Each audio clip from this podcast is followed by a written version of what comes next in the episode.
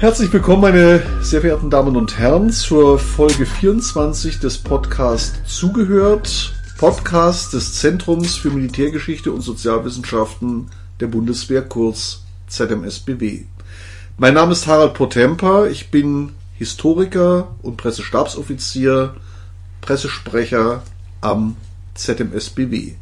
Ich unterhalte mich heute mit Herrn Oberstleutnant Chris Helmicke, Historiker am ZMSBW über das Unternehmen Barbarossa, also den Überfall auf die Sowjetunion am 22. Juni 1941, 80 Jahre danach.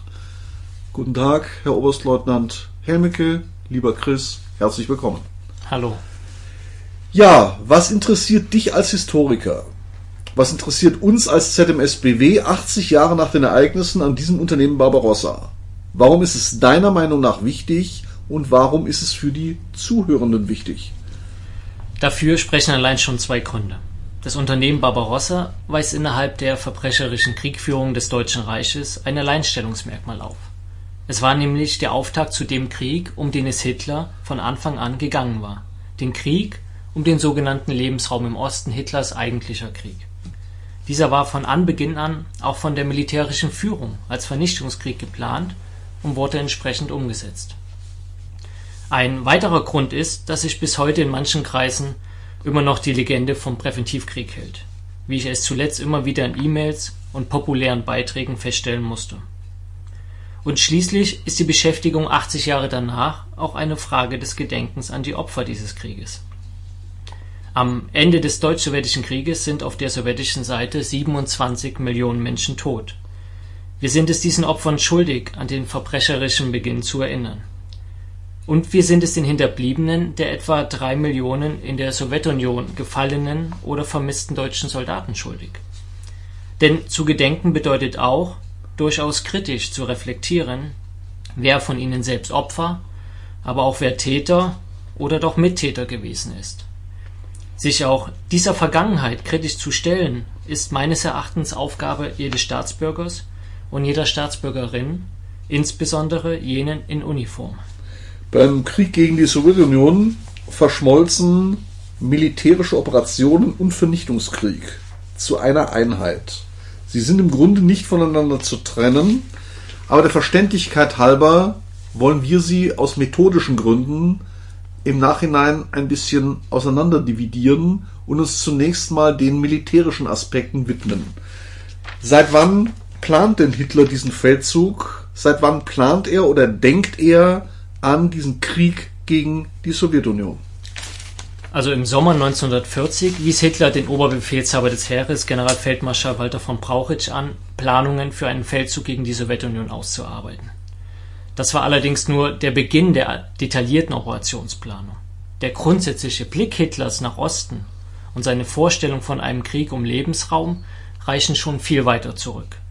Bereits 1926 legte Hitler in seinem zweiten Band von Mein Kampf seine künftige Lebensraumpolitik detailliert dar. Ein eigenes Kapitel nannte sich Ostorientierung oder Ostpolitik. Darin heißt es, ich zitiere Wir stoppen den ewigen Germanzug nach dem Süden und Westen Europas und weisen den Blick nach dem Land im Osten. Und weiter schrieb Hitler Wenn wir aber heute in Europa von neuem Grund und Boden reden können wir in erster Linie nur an Russland und die ihm untertanen Randstaaten denken. Zitat Ende. Die Eroberung von Lebensraum auf dem Gebiet der Sowjetunion war also ein wesentliches und schon früh bekanntes Ziel Hitlers. Auch die Vision einer Besatzungspolitik im Osten hatte er in Mein Kampf bereits vorskizziert. Nach Hitlers Ansicht konnte nur der Boden, aber niemals der Mensch germanisiert werden Demnach gab es für ihn nur drei Handlungsoptionen im Umgang mit der Bevölkerung im neuen Lebensraum: Vertreibung, Versklavung, Vernichtung. Das ist doch im Grunde schon sehr genau die Vorzeichnung der brutalen Vorgehensweise, die Hitler dann ab 1941 in der Sowjetunion in die Tat umsetzen ließ. Hitlers Lebensraumprogrammatik findet sich aber nicht nur in Mein Kampf Bereits wenige Tage nach seiner Machtübernahme sprach Hitler am 3. Februar 1933 vor den Spitzen des Militärs von einer möglichen Eroberung neuen Lebensraums im Osten und dessen rücksichtsloser Germanisierung. Auch im November 1937 machte Hitler in einer Besprechung mit den militärischen Spitzen, das wissen wir aus der sogenannten Hossbach-Niederschrift, noch einmal deutlich, dass die Raumfrage nur durch den Krieg zu lösen sei. Der Feldzug nach Osten, aber auch dessen Charakter als Vernichtungskrieg waren in den Grundvorstellungen von Hitler also schon lange vorgeplant, bevor im Sommer 1940 die Operationsplanungen begannen. Ja, vielen Dank. Das war jetzt die Lage oder die Entwicklung bis 1940, bis die Grundgedanken, die Planungen. Wie sieht denn nun im Europa ein Jahr später, nämlich im Sommer 41, die Situation aus, als es zum deutschen Überfall auf die Sowjetunion gekommen ist? Neben dem schon angesprochenen Lebensraumargument spielt auch die strategische Lage eine zusätzliche, wenn auch nicht die ausschlaggebende Rolle für einen Krieg gegen die Sowjetunion. Die grundsätzliche Absicht zum Krieg bestimmte die außenpolitische Lage nicht, wohl aber hatte sie Einfluss auf die Frage nach dem Wann. Nach dem Überfall auf Polen im September 1939 zwangen die französischen und britischen Kriegserklärungen Hitler dazu, zunächst im Frühjahr 1940 eine Entscheidung im Westen herbeizuführen um Rückenfreiheit für seinen Lebensraumkrieg im Osten zu haben. Etwa zeitgleich ließ Hitler Dänemark und Norwegen überfallen, um so zusätzlich die Flanke im Norden und die Rohstoffzufuhr zu sichern. Das Eintreten Italiens in den Krieg im Juni 1940 und dessen Misserfolge bei seinen Annexionsbestrebungen auf dem Balkan und in Nordafrika führten aber zu zusätzlichen Komplikationen so musste Hitler, während schon die Aufmarschanweisung für den Krieg gegen die Sowjetunion erlassen worden war, Anfang 1941 Truppen nach Nordafrika entsenden sowie im Frühjahr einen Feldzug auf dem Balkan quasi einschieben, um so auch die deutsche Südflanke zu stabilisieren. Erst im Frühsommer 1941 war also die Ausgangslage geschaffen, die Sowjetunion anzugreifen. Generell stand Hitler in einem strategischen Dilemma Neben seinem grundsätzlichen Ziel der Eroberung von Lebensraum beabsichtigte er, sich mit dem Krieg im Osten auch offensiv aus der Misslage eines drohenden Zwei-Fronten-Krieges herauszumanövrieren. Denn sehr zu seinem Missfallen war Großbritannien auch nach der Niederlage im Westen 1940 entschlossen weiterzukämpfen. Zudem sollte die Sowjetunion besiegt sein, bevor die USA möglicherweise in den Krieg eintritt. Mit einem Sieg über die Sowjetunion wollte Hitler die Westmächte erheblich treffen, indem die Sowjetunion als deren sogenannter Festlandsdegen dann wegfiel. So sprach Hitler Ende Juli 1940 vor Führern der Wehrmacht, ich zitiere: „ Englands Hoffnung ist Russland und Amerika. Wenn Hoffnung auf Russland wegfällt, fällt auch Amerika weg. Ist aber Russland zerschlagen, dann ist Englands letzte Hoffnung getilgt. Zitat Ende. “Zugleich würde der neue Ostraum dem Deutschen Reich auch die notwendige wirtschaftliche Unabhängigkeit für einen dann möglichen endgültigen Kampf gegen Großbritannien und die USA verschaffen.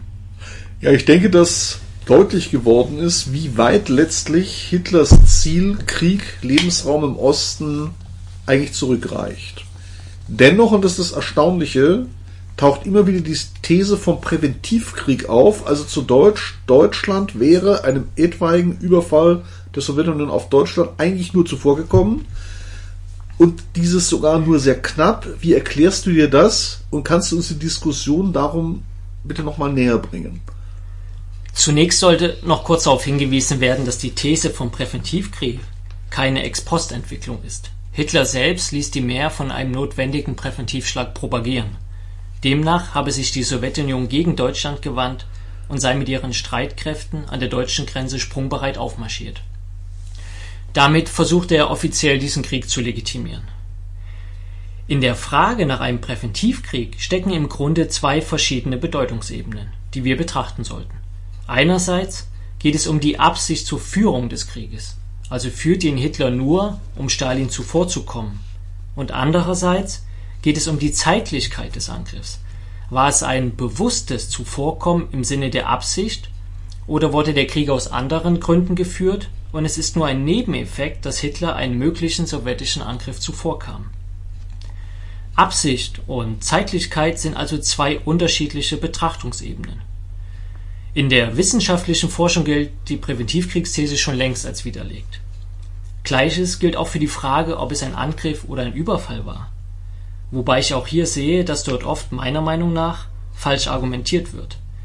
Das ist keine Entweder-oder-Frage. Es war beides. Der Angriff ist eher ein militärischer Begriff und der Überfall ein rechtlicher. Im allgemeinen Sinne war es natürlich ein militärischer Angriff, aber rechtlich spezifiziert war es zudem ein Überfall. Mathematisch einfach ausgedrückt wäre der Überfall quasi eine Teilmenge des Angriffs. Denn Fakt ist doch, ohne Kriegserklärung und Unterbruch des deutsch-sowjetischen Nichtangriffsvertrages vom August 1939 griffen deutsche Truppen und ihre Verbündeten im Juni 1941 die Sowjetunion an. Es war also ein Überfall. Und das ist völlig unabhängig davon, ob die sowjetische Seite davon wusste oder nicht. Also ob es eine Überraschung war oder nicht. Das Überraschungsmoment gehört ja jeher in die militärische und nicht in die rechtliche Kategorie. Es bleibt dennoch ein völkerrechtlicher Überfall. Zu sagen, es sei kein Überfall, weil er nicht überraschend kam, ist in meinen Augen ein falsches Vermischen der beiden Begriffe. Das Hauptargument für die Präventivkriegsthese ist, dass Stalin selbst kurz vor einem Angriff nach Westen stand und Hitler nur deshalb die Sowjetunion angriff. In der Tat war die Masse der sowjetischen Truppen an der Grenze versammelt. Das war aber Teil ihrer Militärdoktrin. Im Falle eines feindlichen Angriffs sollte dieser abgefangen und dann der Krieg auf das gegnerische Territorium getragen werden. Was zudem nicht unbeachtet bleiben darf, die sowjetischen Kriegsvorbereitungen begannen alle größtenteils erst, als auch in Moskau die Absichten Hitlers deutlich wurden. Stalin wollte bis dahin zunächst die Auseinandersetzungen der Kriegsparteien im Westen abwarten Natürlich hat aber auch er selbst weitreichende aggressive Ziele in Europa, das ist unstrittig. Aber 1941 wollte er noch keinen großen Krieg. Er ignorierte mehrere Warnungen seines Geheimdienstes vor einem deutschen Angriff. So schrieb Goebbels noch Ende Mai 1941, also weniger als einen Monat vor dem Überfall, ich zitiere Stalin scheint langsam hinter den Dreh zu kommen im Übrigen aber starrt er immer noch wie das Kaninchen auf die Schlange. Zudem war die Rote Armee im Sommer 1941 noch nicht einsatzbereit für eine Offensive zur Eroberung Europas. Das war Stalin selbstverständlich bewusst, hatte er doch mit seinen Säuberungen im Offizierkorps zusätzlich selbst dafür gesorgt. Vermutlich wäre die Einsatzbereitschaft erst 1942 hergestellt gewesen die sowjetischen Befehle zur Umstrukturierung liefen alle noch bis Ende 1941. Das wird auch bei den Verbänden sichtbar. Viele hatten im Sommer 1941 bei weitem nicht ihre Sollstärke erreicht. Im deutschen Generalstab lagen, so berichtet ein Generalstabsoffizier, keine Anzeichen für russische Aktivitäten vor. Die seit dem Sommer 1940 ausgearbeiteten Planungsstudien bewerteten den sowjetischen Gegner als weder angriffsbereit noch angriffswillig. Das deutsche Militär fühlte sich also nicht von der Roten Armee bedroht. Es gibt kein valides Argument dafür, dass die Wehrmacht im Sommer 1941 einem drohenden sowjetischen Angriff durch einen Präventivschlag zuvorgekommen sei. Die Absicht zum Krieg ging lange schon von Hitler aus und dabei handelte es sich um kein etwaiges Zuvorkommen eines sowjetischen Angriffs durch einen eigenen Präventivschlag, sondern eindeutig um einen selbstbestimmten Krieg um Lebensraum im Osten. Das ist doch das Entscheidende. Egal, ob Stalin angegriffen hätte oder nicht. Hitlers Krieg im Osten war eindeutig, ideologisch und nicht strategisch sowie schon weit früher determiniert Vertreter der Präventivkriegsthese glauben immer, man könne die Ideologie ausblenden, weil sie angeblich nicht entscheidend gewesen sei. Aber das ist ein Trugschluss. Die Ideologie war für Hitler zentral. Bevor wir uns nun auf das Gefechtsfeld selbst begeben, noch eine kurze Zwischenfrage. Wie kam es denn überhaupt zum Decknamen Barbarossa für den Überfall auf die Sowjetunion? Ausgerechnet ein mittelalterlicher Kaiser der auf einem Kreuzzug nach einer Schlacht ertrunken ist? Wie nicht selten in der Geschichtswissenschaft ist eine eindeutige Antwort nicht hinreichend belegbar. Aber wir können kurz einen Blick auf die verschiedenen Stadien der Namensgebung werfen. Wie schon gesagt, begannen im Sommer 1940 im Oberkommando des Heeres die Planungen für einen Krieg gegen die Sowjetunion. Zunächst hatte die Operationsabteilung unter der Führung des Generalstabschefs Generaloberst Franz Halder eigene Ideen entwickelt. Zusätzlich beauftragte Halder den Generalmajor Erich Marcks mit der Ausarbeitung einer eigenständigen Planungsstudie. Marcks war Chef des Stabes der seit dem Sommer 1940 in Polen eingesetzten 18. Armee. Er legte Anfang August den sogenannten Operationsentwurf Ost vor. Zugleich arbeitete im Wehrmachtführungsstab Oberstleutnant Bernhard von Lossberg bis Mitte September an einer Operationsstudie Ost, die auch Plan Fritz genannt wurde. Und schließlich koordinierte der neue Oberquartiermeister I im Oberkommando des Heeres, Generalleutnant Friedrich Paulus, in den folgenden Monaten die Weiterentwicklung der bisherigen operativen Ansätze. Am 5. Dezember 1940 stellte der Oberbefehlshaber des Heeres die Planung, die inzwischen den Decknamen Otto trug, dann Hitler vor. Zwei Wochen später, am 18. Dezember 1940, erließ Hitler schließlich seine Weisung Nummer 21 für den Fall Barbarossa. Die Bezeichnungen der Planungen wechselten also mehrmals im zweiten Halbjahr 1940. Die Gründe für den neuen Decknamen sind nicht hinreichend belegt. Lossberg beanspruchte nach dem Krieg die Namensidee für sich. Möglicherweise, aber nicht nachgewiesen, war es auch ein persönlicher Wunsch Hitlers. Im Juli 1937 hatte dieser den deutschen Kaiser Friedrich I. Barbarossa als denjenigen hervorgehoben, der im Rahmen einer imperialen Mission den, germanischen Kulturgedanken nach außen getragen habe. Ansonsten hatte sich Hitler jedoch kaum mit dem Staufer befasst. Mit der Weisung vom Dezember 1940 stand der Name für das Unternehmen also fest. Auch die erste Aufmarschanweisung des Oberkommando des Heeres vom 31. Januar 1941 erhielt schließlich den Namen Barbarossa. Ja, jetzt haben wir die langfristige Planung gehabt, etwas zum Namen erfahren. Jetzt würde ich dich bitten, könntest du uns einen kleinen, knappen Überblick über die Gegenspieler, die Wehrmacht und die Rote Armee geben? Hitler verkündete in seiner Proklamation an das deutsche Volk vom 22. Juni 1941, dass im Osten durch die Wehrmacht, ich zitiere, ein Aufmarsch, der in Ausdehnung und Umfang der größte ist, den die Welt bisher gesehen hat, stattfand. Und damit hatte er nicht Unrecht. Das waren bis zu 150 Divisionen, die Zahl variiert, es kommt immer darauf an, ob man die Reserven mit dazu zählt, zudem waren nicht alle Verbände am Angriffstag verfügbar. Insgesamt waren es über drei Millionen Mann. Die Wehrmacht war allerdings nicht in jeder Hinsicht die moderne Armee, wie sie oft in der Nachkriegsliteratur dargestellt wird. Das war auch kaum möglich bei ihrem schnellen Aufwuchs in einer sehr kurzen Zeit seit 1935. Die Verbände verfügten demnach über ein unterschiedliches Maß an Professionalität und Ausrüstung. Hier passt noch ganz gut die Lanzenanalogie von Karl-Heinz Frieser, die dieser für die Beschreibung des Heeres vor dem Westfeldzug 1940 nutzte. Demnach glich das Heer einer Lanze mit einer vergleichsweise kurzen, aber gefährlichen stählernen Spitze auf einem langen, aber hölzernen Schaft. Die Masse des Heeres bildeten die zu Fuß marschierenden Infanteriedivisionen, das war der hölzerne Schaft. Die bewegliche Kriegführung, für die die Wehrmacht später so berühmt wurde, bestimmten nur wenige motorisierte und gepanzerte Divisionen. Sie bildeten die stählerne Spitze. Mit gewissen Abstrichen kann dieses Bild auch noch für die Beschreibung der Zusammensetzung des Ostheeres genutzt werden.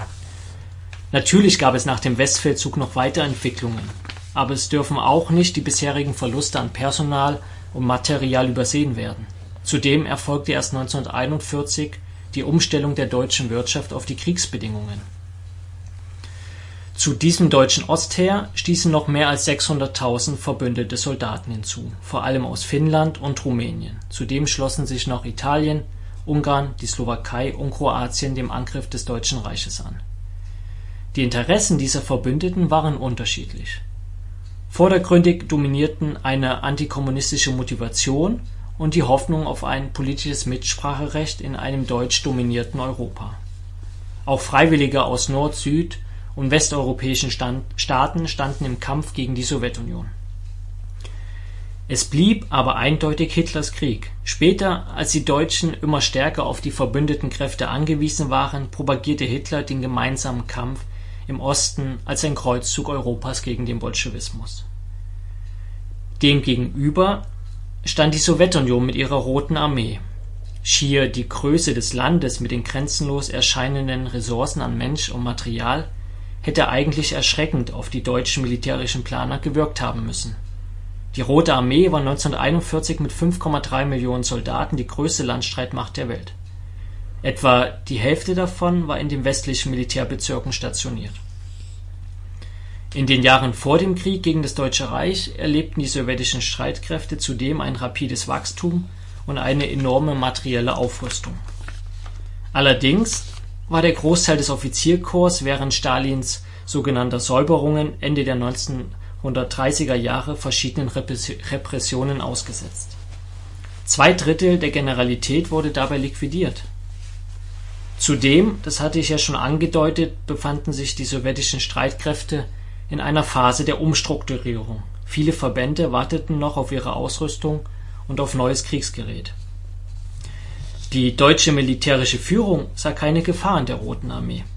Neben dem Zustand der sowjetischen Streitkräfte beruhte dieses Fehlurteil auch auf der rassistischen Bewertung der Slawen als Untermenschen sowie der Hybris nach den schnellen Siegen in den Feldzügen zuvor.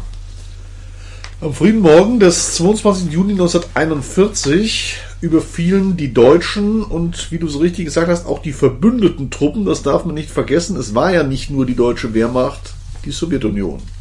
Wie verlief nun diese Offensive? Konnte die Wehrmacht, wie im Westen 1940, auch hier einen sogenannten Blitzkrieg führen? Das Ostheer gliederte sich zunächst in drei Heeresgruppen Nord, Mitte und Süd. Ihre Panzerspitzen stießen auf Leningrad, Moskau und Kiew vor. In grenznahen Kesselschlachten sollte die Masse der sowjetischen Kräfte zerschlagen werden. Anfangs sprachen die Erfolge auch für die Deutschen. Innerhalb einer Woche waren die Verbände bis zu 400 Kilometer weit vorgedrungen. Die Heeresgruppe Mitte konnte in zwei großen Kesselschlachten bei Bialystok und Minsk bis zum 9. Juli vier sowjetische Armeen zerschlagen und über 320.000 Gefangene machen. Auf den Flügeln konnten die sowjetischen Verbände zunächst aber nur frontal zurückgedrängt werden Dennoch zeigte sich die deutsche militärische Führung optimistisch. Der Generalstabschef des Heeres, Halder, hielt den Krieg im Osten bereits nach den ersten zwei Wochen für gewonnen, auch wenn er damit rechnete, dass die Wehrmacht aufgrund des zäh fechtenden Gegners und des schier endlosen Raumes noch viele Wochen bis zur Beendigung der Kämpfe brauchen würde.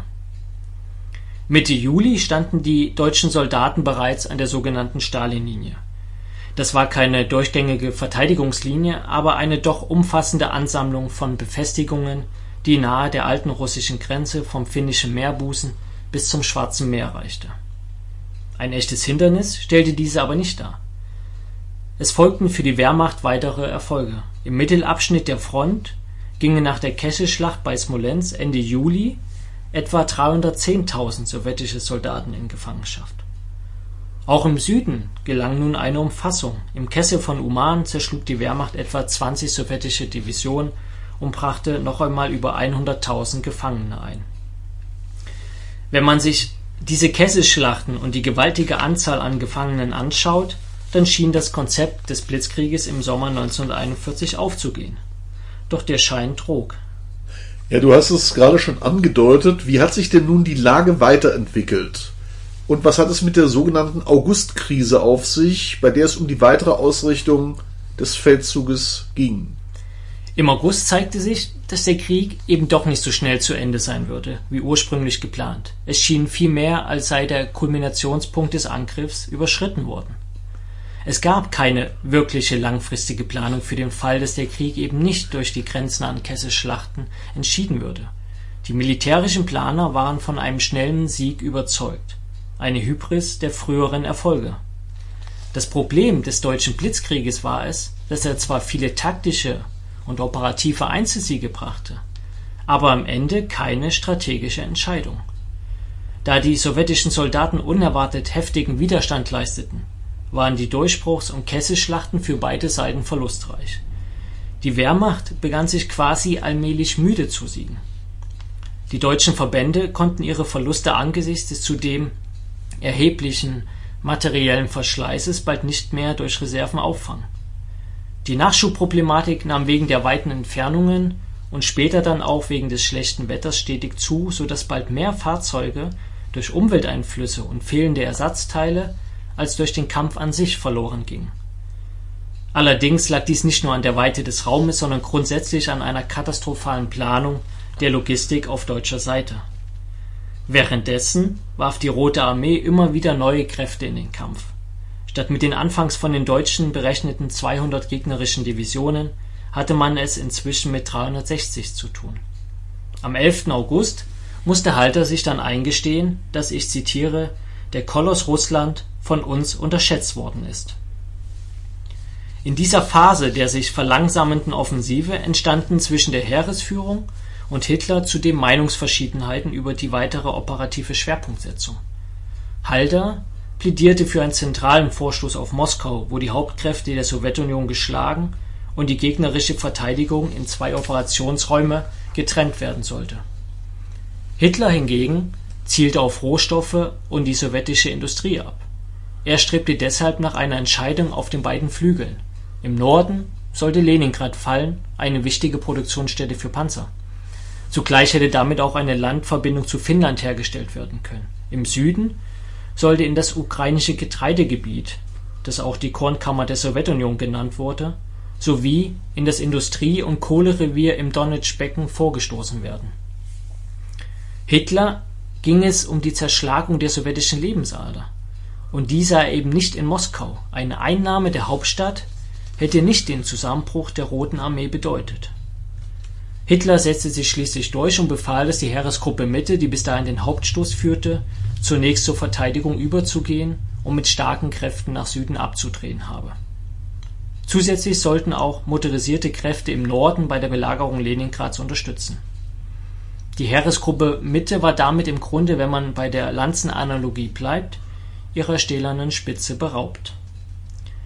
Die folgende Operation im Süden war erfolgreich nach einer Zangenbewegung der beiden zuvor durch die Pripyat-Sümpfe getrennten Heeresgruppen Mitte und Süd konnten in der bis Ende September dauernden Kesselschlacht von Kiew 665.000 sowjetische Soldaten gefangen genommen werden.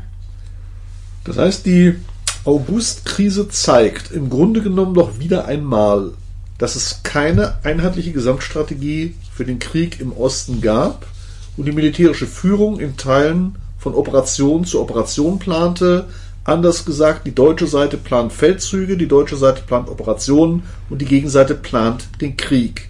Was wurde denn nun nach dem Erfolg bei Kiew mit dem großen Ziel Moskau? Nach der Offensive im Süden wandte sich Hitler wieder einem Angriff auf Moskau zu. Die zeitlichen Voraussetzungen hatten sich nun allerdings erheblich verschlechtert. Starke Regenfälle und die Schlammperiode standen kurz bevor. Erst Anfang Oktober, also fast zwei Monate später, begann das Unternehmen Taifun, wie der Vorstoß auf Moskau in der militärischen Planung hieß. Im Mittelabschnitt der Front ließ Hitler dazu etwa zwei Millionen Soldaten zusammenziehen. Der deutsche Diktator verkündete, der Gegner sei bereits gebrochen und werde sich nie mehr erheben. Die Offensive war zunächst auch erfolgreich. Die Doppelschlacht von Vjasma und Briansk brachte bis zum 20. Oktober noch einmal etwa 673.000 Gefangene ein. Inzwischen waren damit über drei Millionen sowjetische Soldaten in deutscher Gefangenschaft.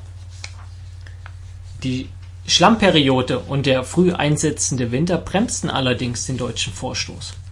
Bis Anfang Dezember gelangten die deutschen Spitzen zwar noch bis an die Moskauer Außenbezirke heran, doch die immer schwächer werdende Offensive blieb schließlich liegen. Das Gros der sowjetischen Regierung war bereits aus Moskau evakuiert worden, doch Stalin verblieb mit einem kleinen Stab in der Hauptstadt, um die Abwehrschlacht zu organisieren.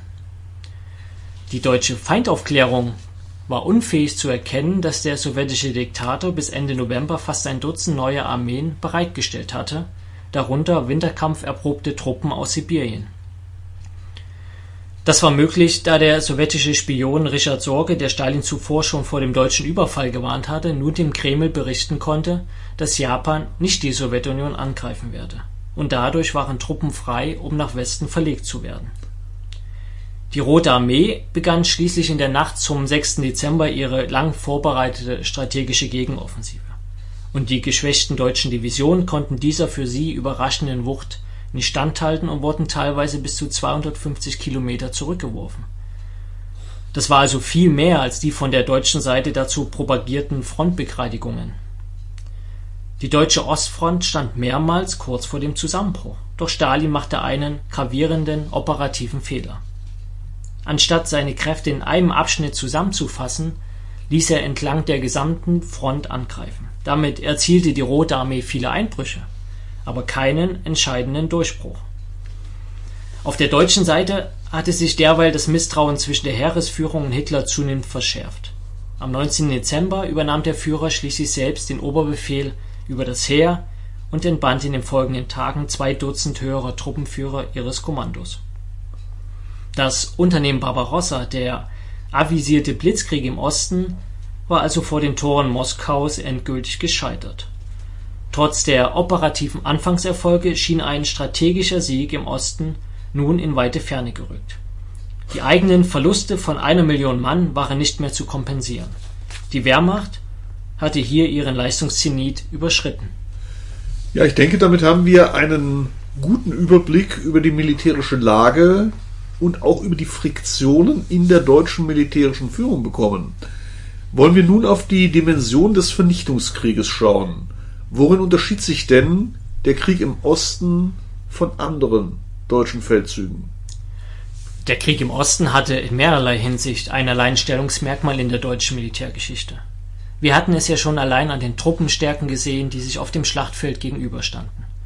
Und schließlich war er mehr als nur ein militärisches Unternehmen, er war ein rasseideologischer Vernichtungskrieg.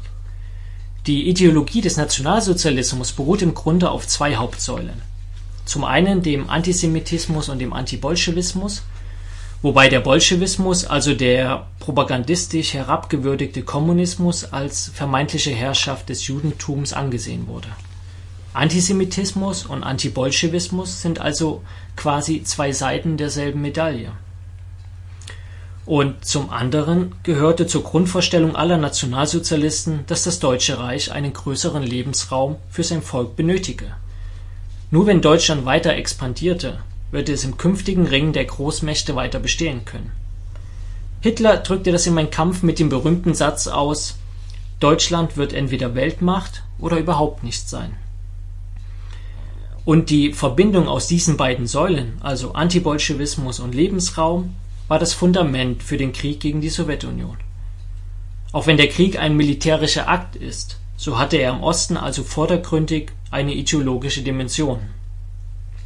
Und deshalb wurden für diesen ideologischen Kampf besondere Weisungen erlassen, die in der Forschung als die sogenannten verbrecherischen Befehle zusammengefasst werden. Sie führten zu einer Verrechtlichung des Unrechts.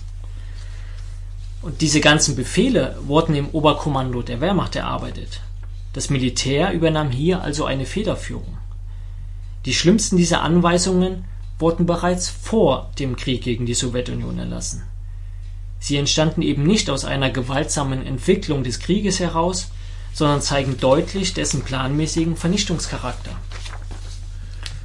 Die Organisation dessen wurden in den Richtlinien auf den Sondergebieten zur Weisung Nummer 21 vom März 1941 genau geregelt so erhielt etwa der Reichsführer SS im Operationsgebiet des Heeres sogenannte Sonderaufgaben. Das bedeutete unter anderem, dass den Frontverbänden der Wehrmacht spezielle Einsatzgruppen der Sicherheitspolizei und des SD folgten, die im Hinterland mordeten und so auf brutalste Weise die Vernichtungsvorgaben umsetzten.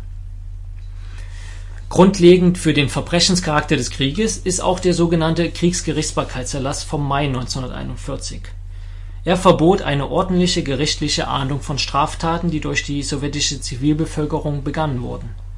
Stattdessen erhielten die Offiziere die Genehmigung zum standrechtlichen Erschießen bereits von Tatverdächtigen. Außerdem existierte kein Verfolgungszwang gegenüber Angehörigen der Wehrmacht, die Verbrechen an der Zivilbevölkerung begingen. Mit dem Erlass war also quasi ein rechtsfreier Raum für die deutschen Soldaten geschaffen, der jeder Form von Willkür offene Türen bot. Die Richtlinien für das Verhalten der Truppe in Russland, ebenfalls vom Mai 1941, sollten zudem die Soldaten ideologisch einschwören.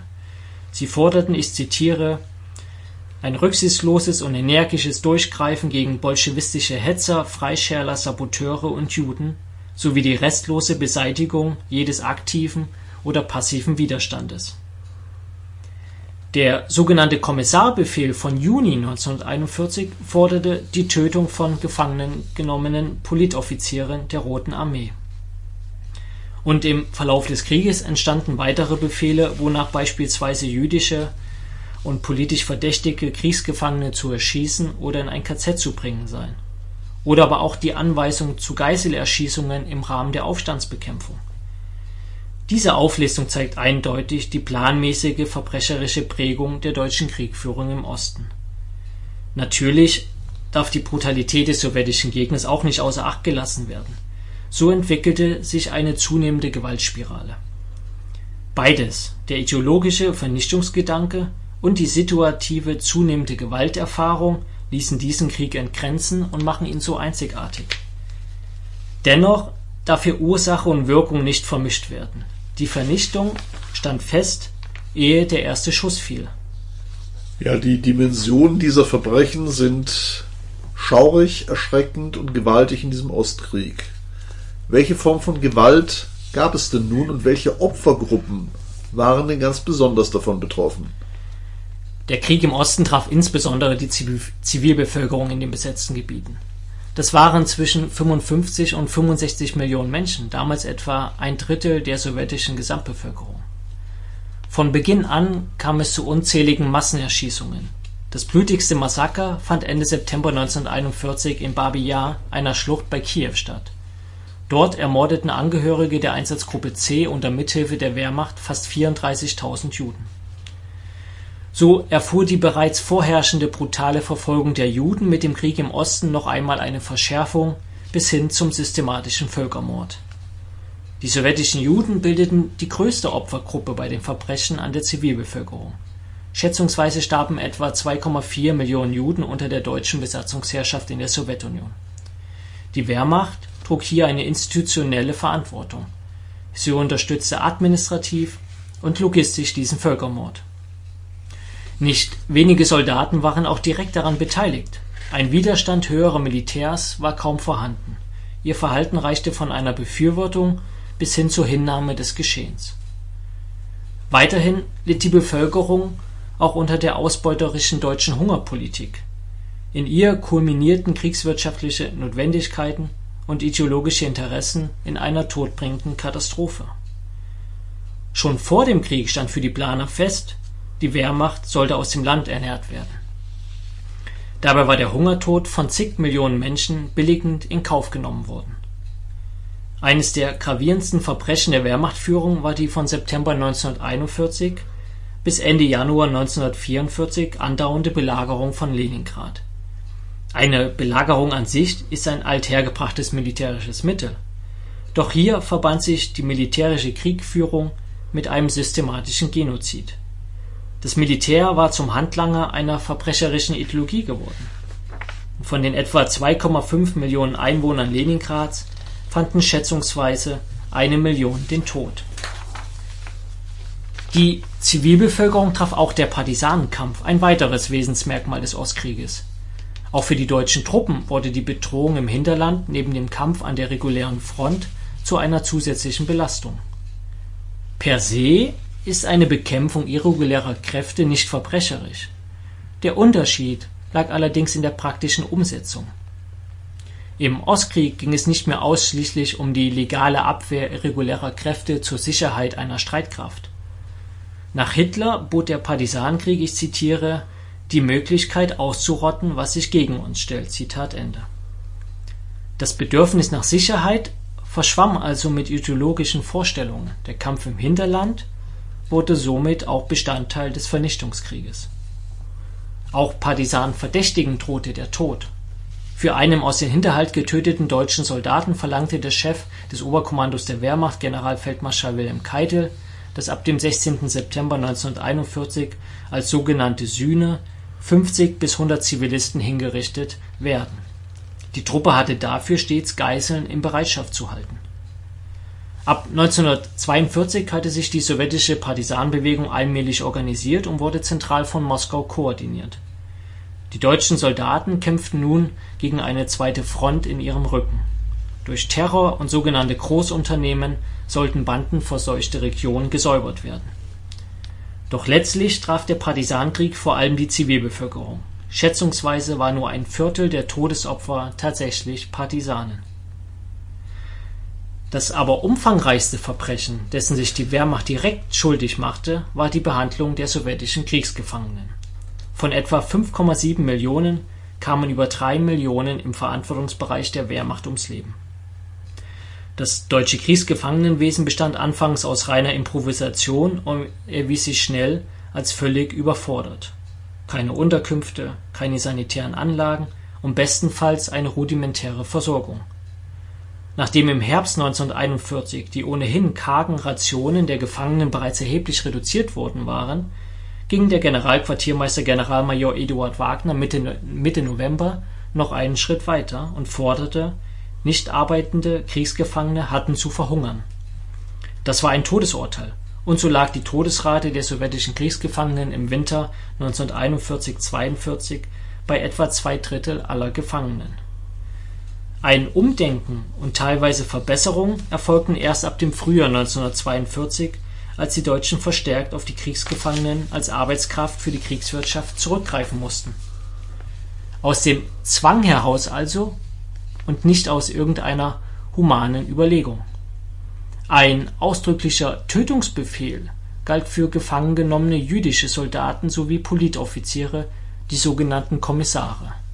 Schätzungen reichen bis zu 10.000 erschossenen Kommissaren. Grundlage war, de, war der schon erwähnte Kommissarbefehl er wurde von Teilen der Soldaten erbarmungslos umgesetzt. Andere wiederum äußerten ihren Widerspruch, vor allem weil die Politoffiziere nur umso erbitterter kämpften, wenn sie keine Chance hatten, eine Gefangennahme zu überleben. Derartige Bedenken der Truppe bewogen Hitler dazu, den Befehl im Mai 1942 versuchsweise aufzuheben, und er setzte ihn später nicht mehr in Kraft. In der Gesamtschau war die deutsche Besatzung in der Sowjetunion nicht homogen Sie hatte eine Spannweite, die von willkürlicher Gewalt bis hin zur Zusammenarbeit mit der Bevölkerung reichte. Es gab militärische Befehlshaber, die Handlungsspielräume nutzten und Zuweisungen anpassten oder gar ignorierten.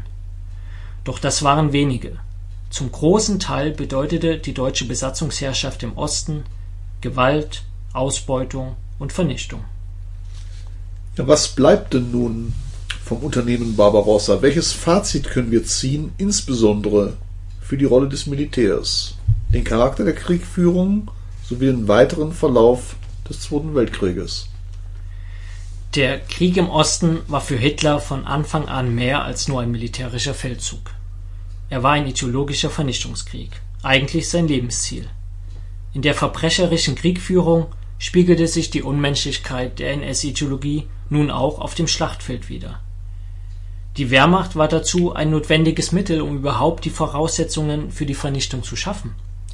Erst durch die militärischen Erfolge kamen Bevölkerung und Kriegsgefangene überhaupt in den Einflussbereich des deutschen Besatzungsregimes. Zudem stellte die Wehrmacht eine nicht unwesentliche logistische Unterstützung bei der Durchführung der Verbrechen und beteiligte sich nicht selten direkt daran. Aus militärischer Sicht zeigte das Unternehmen Barbarossa zudem deutlich die Grenzen der deutschen Kriegführung auf.